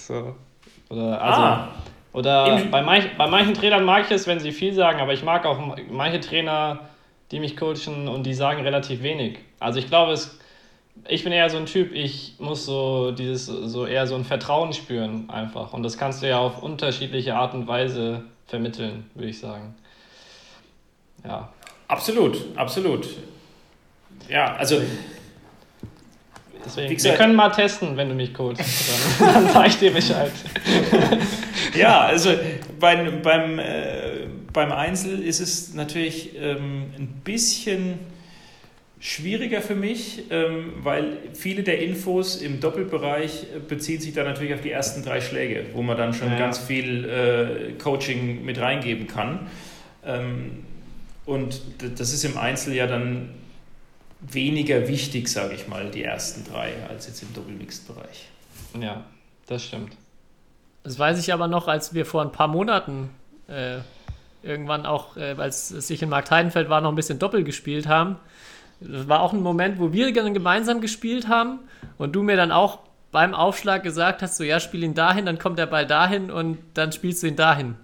Und das hat dann halt eins zu eins so funktioniert. Das war ganz genau, wie du es gesagt hast. Und dann, also dann würde ich von mir aus sagen, na, gib mir so viele Input, wie du willst. Also das, ich finde, dass äh, wenn, wenn, man, wenn man das Gefühl hat, der Trainer weiß ja auch hier gerade genau, was passiert. Ja, das, da gibt es nichts Besseres. Auch, ja, dann ist das auf jeden Fall äh, richtig gut, ja. Äh, ja, aber das, also das sind die Spieler sehr, sehr unterschiedlich. Ja, und ähm, also ohne jetzt zu viel zu sagen, ähm, Birgit war da ganz anderer Typ als ich, hm. also komplett anders. Ähm, die war so, ein, so eine Instinktspielerin und, und äh, ja, die hat manchmal Sachen gemacht, wo ich gedacht Birgit, wie hast du denn das jetzt gemacht? Das ist ja unglaublich. Ja, ich, kann, ich, kann, ich kann mich noch erinnern. Es war, glaube ich, äh, ich glaube, es war der Matchball oder es war 19 beide im dritten äh, Super Series Finale in äh, Dubai damals gegen Ko und Kim. Und dann springt sie in einen äh, Cross-Drive von, von ihm da rein und tötet den. Wie, wie hast du das gemacht? und, und dann sagt sie so, ja, habe ich mir gedacht, dass du da hinkommst, bin ich mal hingelaufen. ja, gut, klar, wenn du, also wenn, wenn ich einen Spieler habe, oder jetzt mit, mit Birgit habe ich es ja am eigenen Leib erfahren, ähm, die konnte das. Und wenn ich dann so einem Spieler versuche, so ein, so ein äh, Gerüst aufzuzwängen, ähm, dann könnte es vielleicht schwierig werden. Also wir hatten das mit Birgit ein paar Mal auch probiert, dass wir im Trainingsspielen versucht haben, wirklich viel Infos äh, auszutauschen, untereinander und auch mit den Trainern. Und ähm, das war äh, ja weniger, also es, es war dann, hat nicht so gut funktioniert. Und umgekehrt, wenn ich, wenn, wenn ich wenig Infos bekommen habe, also wie jetzt die, die Trainer dann ihr gegeben haben, äh, hat es für mich auch nicht so gut funktioniert. Also wir waren, äh, bei uns waren die Vorbesprechungen oftmals so, dass äh, wir eine gemeinsame Vorbesprechung hatten, die recht kurz war. Und dann ähm, ist Birgit gegangen, weil das war genug für sie. Dann wusste sie Bescheid, was sie machen muss. Und dann habe ich noch eine, eine längere Version bekommen im Anschluss. Ähm, einfach um mehr äh, Infos noch zu haben. Okay. Und also da waren wir halt sehr unterschiedlich ähm, von unserem Spielertyp her. Dann können wir ja vielleicht, wir haben noch gar nicht das Thema Olympia angesprochen, wo du ja, ich weiß nicht, neben Suyen der einzige mit Birgit warst, der das Viertelfinale bisher erreicht hat aus Deutschland, oder? Ich glaube nicht, dass sonst schon jemand so weit gekommen ist. Äh, ja, da waren ja auch einige knappe Äh, Dinger in der why Gruppe. When? Why when? Tobi, du hast Ja. Schüren gesagt. Äh, Schüren, Schüren, Schüren- ah, Schüren nicht, nee, bei saßt meine ich hinterm natürlich. Feld. Ja. Ähm, da waren ja auch einige knappe Dinger dabei, erstmal in der Gruppenphase. Kann ich mich noch gut dran erinnern. Ähm, wie, auch da, wie ist es dann so in diesen, diesen Situationen? Ähm, viel Info für dich, viel Instinkt für Birgit. Was, was denkst du, ist da, ist da besser? Oder wolltest du dann in solchen Situationen, wenn es dann knapp wird, auch viel Info haben? Hat dich das dann beruhigt? Ja. Ja, also das war, es war eigentlich auch in, die, in den Spielen, oder es war egal, in, in, in welchem Spiel war das, für mich waren äh, was sehr hilfreich, wenn ich da nochmal Inputs bekommen habe und, und Infos. Und wenn man so Spiele jetzt anguckt, oftmals sieht man das, dass ich hinten nochmal eine Runde drehe beim Trainer äh, vorbeikomme und dann da nochmal zwei, drei Sachen bekomme, also Infos nochmal gesagt kriege. Und Birgit kommt gar nicht nach hinten, weil sie das nur aus dem Rhythmus bringen würde. Also wir waren da sehr, sehr unterschiedlich und ähm, es gab zwei, drei Situationen, oder na, es kam, kam öfters mal vor, dann, dann hieß es, hey, sag Birgit mal das. So und so. Und, und, und dann war es eher so die Schwierigkeit für mich, äh, das nochmal zu filtern. Okay, soll ich ihr das jetzt wirklich sagen? Ähm, oder bringt sie das dann auch aus dem Rhythmus? Also das war dann immer so, ja, nochmal ein Abwägen für mich. Meistens habe ich es dann ihr schon gesagt und es war dann auch, äh, hat dann auch gepasst. Aber ein, zwei Mal habe ich es dann auch für mich behalten und habe sie dann lieber ihr Ding machen lassen. Ja. Hat er dann sehr gut funktioniert, auf jeden Fall bei dem Turnier. Ähm, bei dem Turnier auf jeden Fall, ja. ähm, mit, wenn man mal das erste Spiel rausnimmt, sage ich mal. Ja, wir haben noch einiges an Fragen von Zuhörern bekommen. Damit würde ich, das würde ich jetzt zum Abschluss noch reinbringen. Oder hattest du noch was jetzt, was dazu gepasst hat, Kai? Nee, nee, passt. Ich freue mich eigentlich schon auf ein paar Antworten jetzt. Ja, ich fange mal mit einer an, die hatte ich mir unabhängig davon ähm, aufgeschrieben. Die kam natürlich auch von den Zuhörern. Und zwar hast du vielleicht so ein paar Tipps für die Leute da draußen, wie man den Schläger besonders weit werfen kann, beziehungsweise gibt es dann einen Rekord für dich auch? Da ist jetzt das Problem, ich konnte ja nicht so hart schlagen, dementsprechend konnte ich auch den Schläger nicht so weit werfen. Das könnte man meinen, aber den den Eindruck hatte ich nicht. Die Technik macht's. Ja, Ja, es ist so, ähm, ich glaube, Marvin konnte den weiterwerfen als ich. Der hat es vielleicht nicht so oft trainiert, aber er hatte von der, von der Wiederholungen haben es am Ende dann wieder gemacht. Ne? Von der, von der rohen Kraft her hatte er höhere ähm, Power. Und ich glaube auch nicht, dass das eine Zuhörerfrage war, du kleiner Lügner. Doch, doch, doch. Das, das war, das können wir sogar bestätigen, aber Wir haben so aufmerksame Zuhörer, weil wir haben das ja mal hier. Ich glaube, ich, glaub, ich habe dich als äh, Schläger-Weitwurf-Weltmeister mal bezeichnet. Ich weiß gar nicht. Ehrlich? Ja. Ja, also Aber- man, muss, man muss die Eigenrotation des Schlägers muss man beachten. vielleicht da ganz spannend, wie, wie gehst du damit als Trainer um? Also du warst ja sehr emotional im Training, also auch ähm, würdest du erstmal sagen, dass dir das auf jeden Fall immer geholfen hat, um wieder die Leistung nach oben zu bringen? Und wie gehst du jetzt damit als, aus Trainersicht um, wenn du siehst, dass äh, ein Spieler von dir den Schläger schmeißt? Also sagen wir es mal so, auf jeden Fall immer geholfen hat es mir nicht. also das wäre jetzt, wär jetzt vermessen. ähm, aber grundsätzlich würde ich behaupten, ähm, dass, dass es ja irgendwo ein, ein gutes Zeichen ist, wenn ähm, dem Spieler das Training so wichtig ist, dass er sich dann so ärgert, wenn es nicht funktioniert. Über die Art und Weise des Ventils können wir gerne diskutieren. ähm, also insofern ist es dann eher, ein, äh, also habe ich das auch als Trainer meinen Athleten jetzt in der Schweiz gesagt, dass ich jetzt da kein Problem damit habe in, im, im ersten Moment, wenn das mal vorkommt. Ähm, wenn das dem ganzen Trainingsprozess irgendwie zuträglich ist. Also es geht ja dann nur darum, irgendwie das Training, die Trainingsqualität im Anschluss zu verbessern. Ähm, das wäre eigentlich so die, das Ziel. Und wenn das dann hilft, dass man mal irgendwie durch die Halle schreit oder auch mal einen Schläger wirft, ähm, dann äh, ja, ist es für mich erstmal kein größeres Problem. Ja, ja, wie du sagst, ich glaube auch da ist wieder individuell jeder Spieler anders. Es gibt, glaube ich, sehr viele Spieler, die, bei denen das nichts bringt, die, es so, also die, die sich damit eher noch mehr nach unten ziehen. Ja, Aber ich, also ich habe auch definitiv schon Spieler gesehen, wo es dann mal gut ist, wenn man die Emotionen mal rauslässt und dann vielleicht so einen Neuanfang in Anführungszeichen schafft in der Einheit. ja genau, genau, darum geht's. Nächste Frage, Kai. So, wieso soll ich die nächste stellen? Ja, wir machen noch immer abwechselnd. Ich habe ich hab auch die Fragen gar nicht, du hast die alle geschickt bekommen. Ich habe es Ja. vorhin nur ganz kurz reingeschaut. Okay. Ähm, eine, eine noch etwas spaßig gemeinte Frage war auch, ähm, wer redet denn mehr auf dem Feld? Du oder Chris Langridge? Language, ganz klar. Ja, würde ich auch sagen. Ne? Der ganz eindeutig. Gegen Also- den kann aber auch keiner, keiner ankommen, glaube ich. Nee, also ganz eindeutig. Ja. Und der schafft sogar bei einem ganz schnellen Drive noch, der Ball fliegt so schnell, er schafft es trotzdem noch dreimal Jujuju zu sagen, bevor der Ball da ist.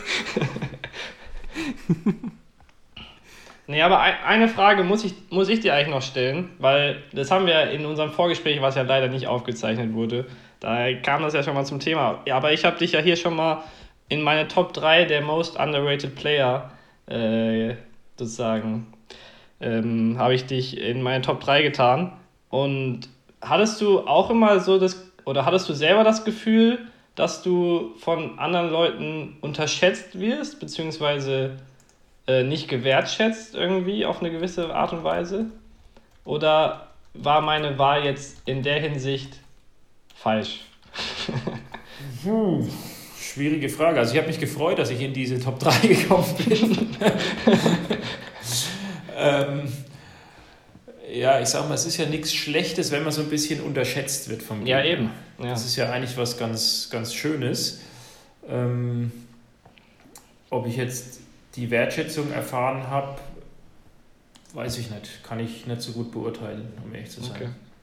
Kann ich nicht sagen. Aber gab es auch irgendwelche Situationen mit Gegnern, die irgendwie Also, außer jetzt, als du abgeschossen wurdest, zum Beispiel, wo er sich ja nicht entschuldigt hat oder irgendwas, aber dass sich mal irgendjemand aus der Emotion heraus vielleicht auch über irgendwas beschwert hat oder so, kann ja mal vorkommen. Auch über deinen zehnten Drop als Beispiel. Ach so, ja, ja, aber das ist ja. äh, Das ist also dann ja, eher Genugtuung, oder? Also in dem Ähm, Moment. ja, also, wenn, ich spiele auch noch einen 11. und einen 12. Drop, wenn du, den, wenn du den nicht gut zurückbringst, das ist ja klar. Ja, okay. Ja, also da hatte ich jetzt kein Problem in dem, in dem Bereich. Okay, gut. Ich wollte nur nochmal nachfragen. Tobi, du. Wir hatten noch eine Frage zum Thema Olympia und zwar, wie, wie war denn der Druck und die Aufregung vor eurem Viertelfinale? Warum keine Medaille, Mann? Ja, puh. Ähm, also zum einen muss man sagen, an dem Tag waren äh, Ahmad Nazir echt gut. Ähm, die fand ich richtig gut.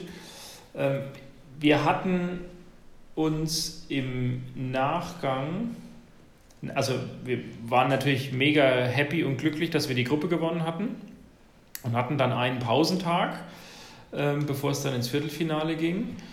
Und die, ähm, die zeitliche Ansetzung des Viertelfinals, die kam erst relativ spät am Abend, äh, also am, am Abend davor, ähm, weil die anderen Disziplinen dann auch noch erst zu Ende gespielt werden mussten. Und ähm, ja, auf jeden Fall hat es lang gedauert.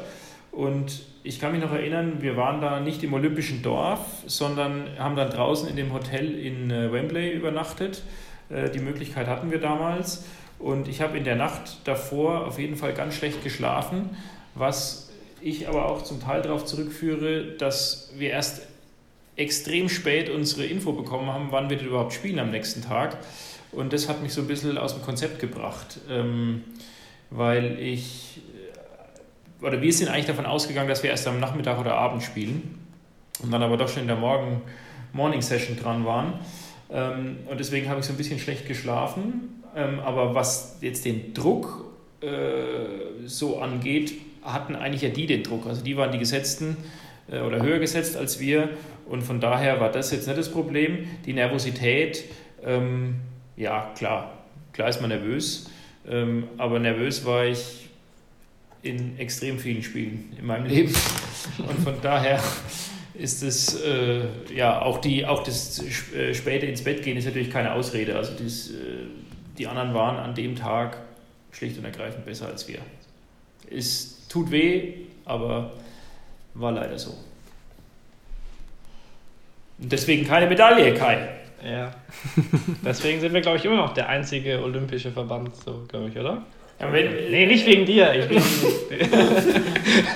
du warst ja am noch, nächsten dran. Ich, wir können ja hier gar nicht äh, uns beschweren.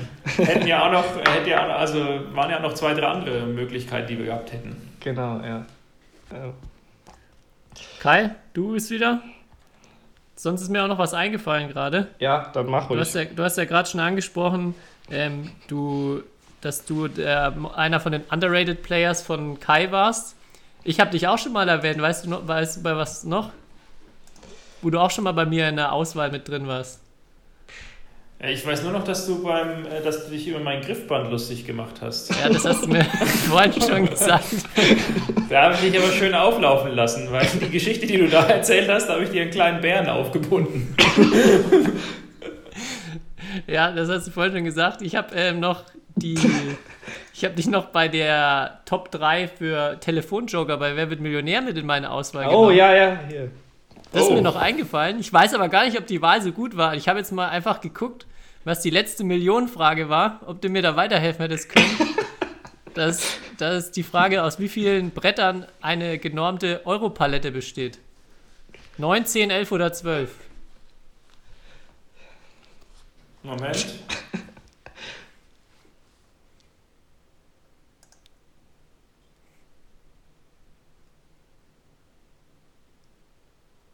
Ich hätte gesagt elf.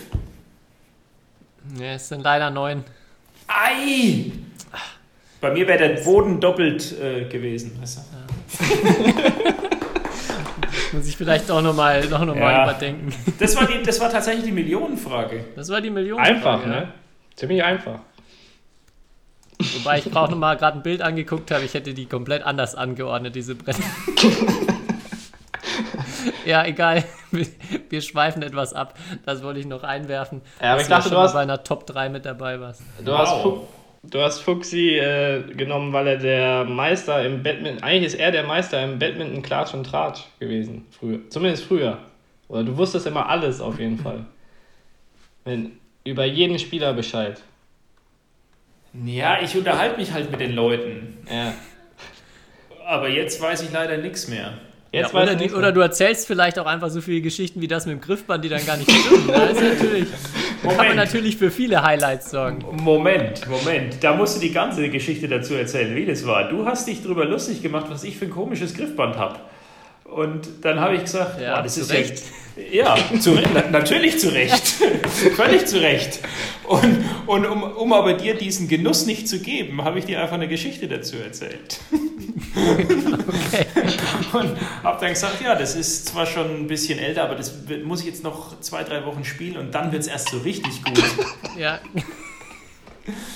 Also dabei hat es mich selbst ja. Dabei hat es mich selbst schon so ein bisschen angeekelt. Dass überhaupt noch, dass nicht die ganze Hand schon voll mit Hornhaut war. Also, aber Schmirgelpapier drum entwickelt. Aber Tobi, da musst du das nächste Mal besser recherchieren, auf jeden Fall. Ja, habe ich echt äh, Fake News äh, aber es, verbreitet. es freut mich sehr, dass es, dass es sogar in so einen Podcast geschafft hat, diese Geschichte. Ja, Ja, gut. Deswegen musst du weiterhören. Mal sehen, ob noch welche von deinen Märchen hier irgendwann mal vorkommen. Ja.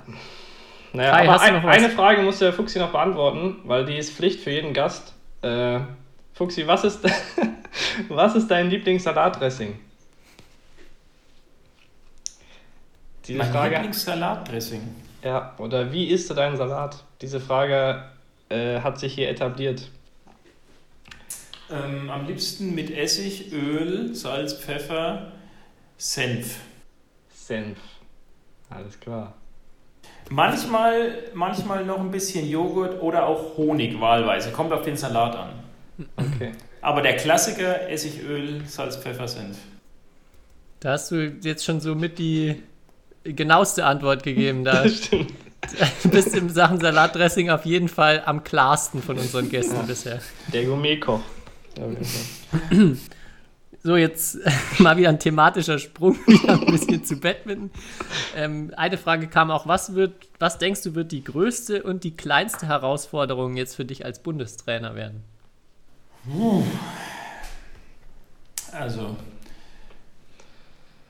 ob es die größte Herausforderung ist, weiß ich nicht, aber auf jeden Fall ist es für mich jetzt eine große Umstellung von einem relativ kleinen äh, Team in der Schweiz, also sprich äh, sowohl was die, was die Anzahl der Spieler angeht, eher kleiner und äh, auch was die Anzahl der Trainer und Kollegen äh, angeht, natürlich deutlich kleiner, ähm, in ein großes Team mit viel ähm, ja, Betreuungsunterstützung äh, äh, nebenher, also Physiotherapie, äh, Psychologie, ähm, Teammanager, sowas äh, ist ja bei den deutschen Teams immer Standard gewesen auf den Großmaßnahmen.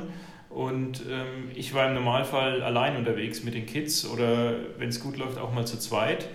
Ähm, also das wird eine große Umstellung sein.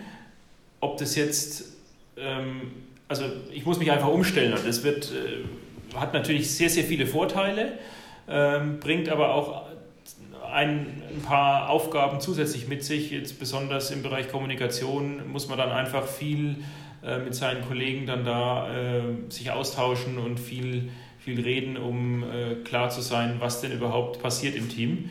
Und vorher ähm, ja, musste ich mich mit keinem abstimmen, was die Aufstellung angeht, weil konnte ich einfach machen. Ähm, also das wird auf jeden Fall was sein, wo ich mich umstellen muss, aber wenn du jetzt mich zwingst und du sagst, äh, ob es die größte oder die kleinste Herausforderung wird, dann würde ich sagen, das wird die kleinste Herausforderung. die größte Herausforderung, ja,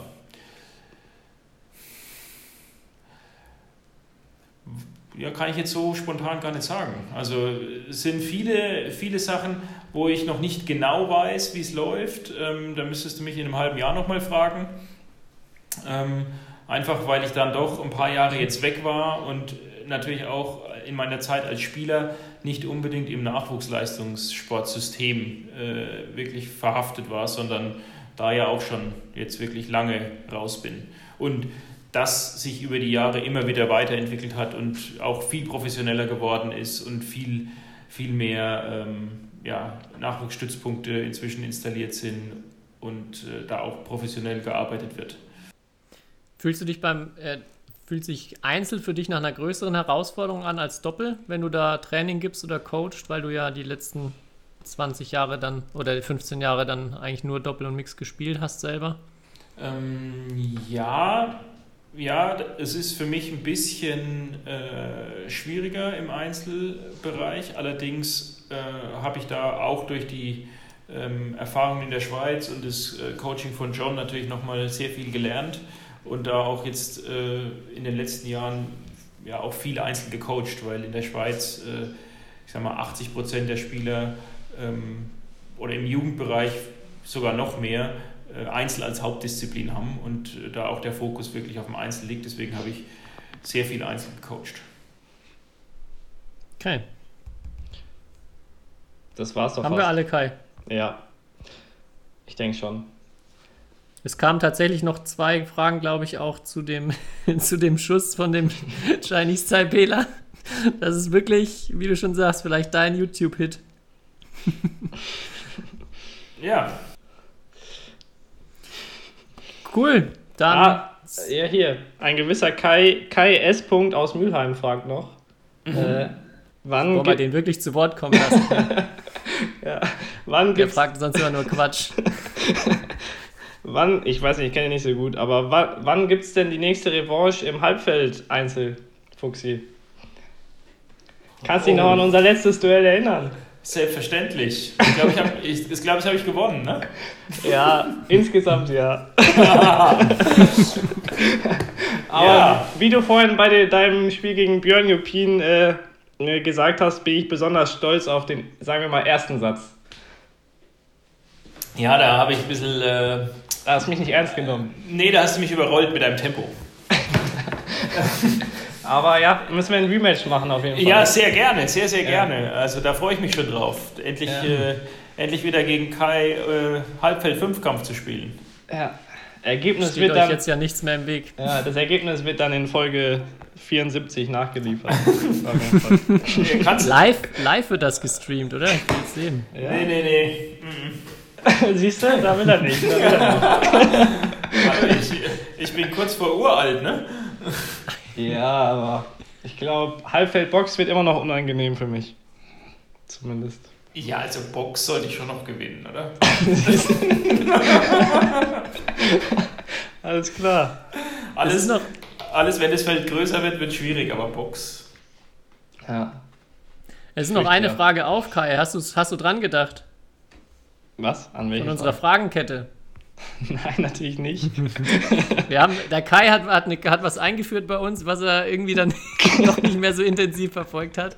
Und zwar darf der Gast am Ende immer eine Frage stellen, die dann dem nächsten Gast, also die der nächste Gast beantworten muss. Und ich habe mir nochmal die Mühe gemacht und habe bei Kicklitz. Matthias Kicklitz Genau. reingehört, weil er hat das letzte Mal die Frage gestellt. Ähm, seine Frage war, was ist deine Lieblings-On-Court-Übung auf dem Feld? Habe ich doch vorhin schon beantwortet. Ja, hast du eigentlich schon beantwortet, deshalb würde ich vielleicht sagen, einmal, was dir als Spieler ähm, die Lieblingsübung war und vielleicht jetzt hast du eine andere Lieblingsübung als Trainer, wenn sie andere machen müssen. Also als Spieler, ähm, wie es wie es Kai schon gesagt hat, ähm, im Prinzip ja, Hinterfeld, Halbfeld gegen ja, Mitte oder Midcourt. Ähm, 1 gegen 1 oder auch 1 gegen 2. Äh, Gibt es verschiedene Varianten. Und als Trainer, wenn Sie, wenn Sie andere machen müssen, das klingt so, als ob es eine Strafe wäre. ähm, nee, was ich, äh, was ich gerne mache, ähm, sind Übungen mit kurzen Intervallen und hoher Intensität. Ähm, also so eine Minute Belastung, dann vielleicht 20 Sekunden Pause oder auch mal 30 Sekunden Pause, je nachdem, und dann nochmal. Und dann vielleicht sogar noch eine dritte Runde. Ähm, das finde ich, äh, find ich immer sehr, ja, sehr hilfreich, sehr zielführend, äh, bringt Action in die Halle, irgendwie kann man sich gut austoben und äh, ich habe das Gefühl, dass da, ähm, dass es viele Spieler da leichter tun, äh, Vollgas zu geben, als wenn ich von Anfang an sage, so, wir machen jetzt die Übung fünf Minuten am Stück. Äh, und so eine Minute kann man sich durchbeißen und dann ähm, ja, ist die Intensität da, die Qualität da und dann das finde ich eigentlich immer sehr, sehr gut. Okay, dann hast du jetzt natürlich auch die Chance, die nächste Frage weiterzugeben. Ich kann dir schon mal versichern, das Salatdressing checken wir eh ab, das brauchst du nicht fragen. Kannst dir also was anderes raussuchen. Es sind nur ähm, Badminton-Gäste da oder? Die haben irgendwas mit Badminton zu tun, ja. Okay. Ja, wir hatten auch schon mal Sebastian Altfeld, Sportpsychologe da. Okay. Also es kann auch im weitesten Sinne. Ich weiß ja nicht, wen ihr noch geplant habt, aber weil meine Frage wäre jetzt äh, an den nächsten Gast. Mit wem würdest du gerne Doppel oder Mixed spielen und warum? Mhm. Hoffentlich ist ein Doppelspieler. Der muss dann aber nee. sein. nee, der muss, der muss dann seinen Partner aber nennen, sonst gibt's Krise, meine ich nur. nee, nee, man darf jeden nennen, ja. äh, egal ob aktiv oder äh, schon retired. Alles klar. Okay, ich habe es mir notiert. Kai, du hoffentlich auch diesmal. Klar. Super. Und dann habe ich auch noch eine Frage, die ich eigentlich immer stellen wollte und auch schon sehr oft vergessen habe. Aber ich weiß, dass ich sie dir schon mal gestellt habe und bin gespannt, ob du die gleiche Antwort gibst wie damals vor sechs, sieben Jahren. Es war die Frage, was hast du bei allen Top-Spielern, die du bisher so kennengelernt hast, ähm, ja, gesehen? Gibt es irgendwas, was alle verbindet, wo du sagst, das haben, ja, das braucht man einfach, um richtig, richtig gut zu werden. Puh, hoffentlich habe ich damals keinen Quatsch erzählt. ähm, ja, den, den unbedingten Willen, äh, Badminton in Perfektion zu spielen. Also einfach, ja, Bock auf Badminton, äh, Lust am, äh, am Training, am Wettkampf, an äh, allem, was dazugehört. Das ist, glaube ich, das, was alle irgendwie verbindet. Ich glaube, deine Antwort damals war besondere Persönlichkeitsmerkmale. Kann es sein? Es kann sein. Oder also, also eine, irgendwas ganz. Es geht so ein bisschen auch in die Richtung halt, äh, Richtung halt irgendwie so verrückt danach zu sein, der Beste zu werden. Ja. Ja. Ja. Also deckt sich, deckt sich damit. Nur, passt, nur, passt andere, nur andere Umschreibungen. Andere ja. Worte, ja. Ja. ja also würde ich, äh, stehe steh ich dazu. Besondere Persönlichkeitsmerkmale würde ich auch ja. so stehen lassen. Ja. Ich, Tobi, ich bin dann gespannt, wann deine Doktorarbeit zu dem Thema kommt, wenn ich das schon seit Jahren verfolge, dieses Thema. Vor allem auch in solchen Situationen. Ja, ich weiß auch nicht. Weil die Doktorarbeit, die wird, glaube ich, noch ein bisschen brauchen. Ja. Gut, dann, ähm, jetzt haben wir ja 90 Minuten Hui. Wahrscheinlich habe ich dich, hab ich dich be belogen, ähm, Fuchsi, vorher, als ich gesagt habe, so eine Stunde. Na. Aber ich habe schon im Hinterkopf gedacht, das äh, könnte und wird hoffentlich ein bisschen länger werden. Und freut mich riesig, dass du dir die Zeit jetzt so zu später Stunde noch genommen hast. Und ja, aus ganz, ganz vielen verschiedenen Bereichen coole, spannende Einblicke gegeben hast. Und ja, Kai freut sich aufs Halbfeld Einzel. Ich freue mich, äh, mit dir hoffentlich viel auch als Trainerkollege in nächster Zeit zu tun zu haben. Und das äh, letzte Wort der Folge geht, haben wir uns äh, entschlossen, immer an unseren Gast. Und ja, damit nochmal deine Endworte für diese Folge. Ja, vielen herzlichen Dank für die Einladung. Äh, hat Spaß gemacht, war sehr kurzweilig, hat sich nicht angefühlt wie 90 Minuten. Ich hoffe für die Zuhörer dann auch nicht. ähm, und ja, ich freue mich auch auf die Halbfeldeinzel und ich freue mich auch auf ähm, den äh, Bildungsminister, Adjutanten bist du ja, glaube ich, ne? so, so in der Richtung. ähm, also, dass wir da im, im Trainerbereich zusammenarbeiten und äh, ja, es war, hat Spaß gemacht, war cool. Vielen Dank für die Einladung und äh, ich wünsche euch viel Erfolg mit dem Podcast. Ich hoffe, dass es äh, viele Leute hören. Diese Folge Vielen auf Dank. jeden Fall. Ja. Mal schauen, ob der Rekord jetzt wackelt. Sicher. Gut, dann macht's gut. Schöne Woche euch noch und bis Jo. zum nächsten Mal. Ciao. Ciao! History is made. Lin Dan has done it again. Malaysia's hearts are broken. What a smash! How on earth did he get that back?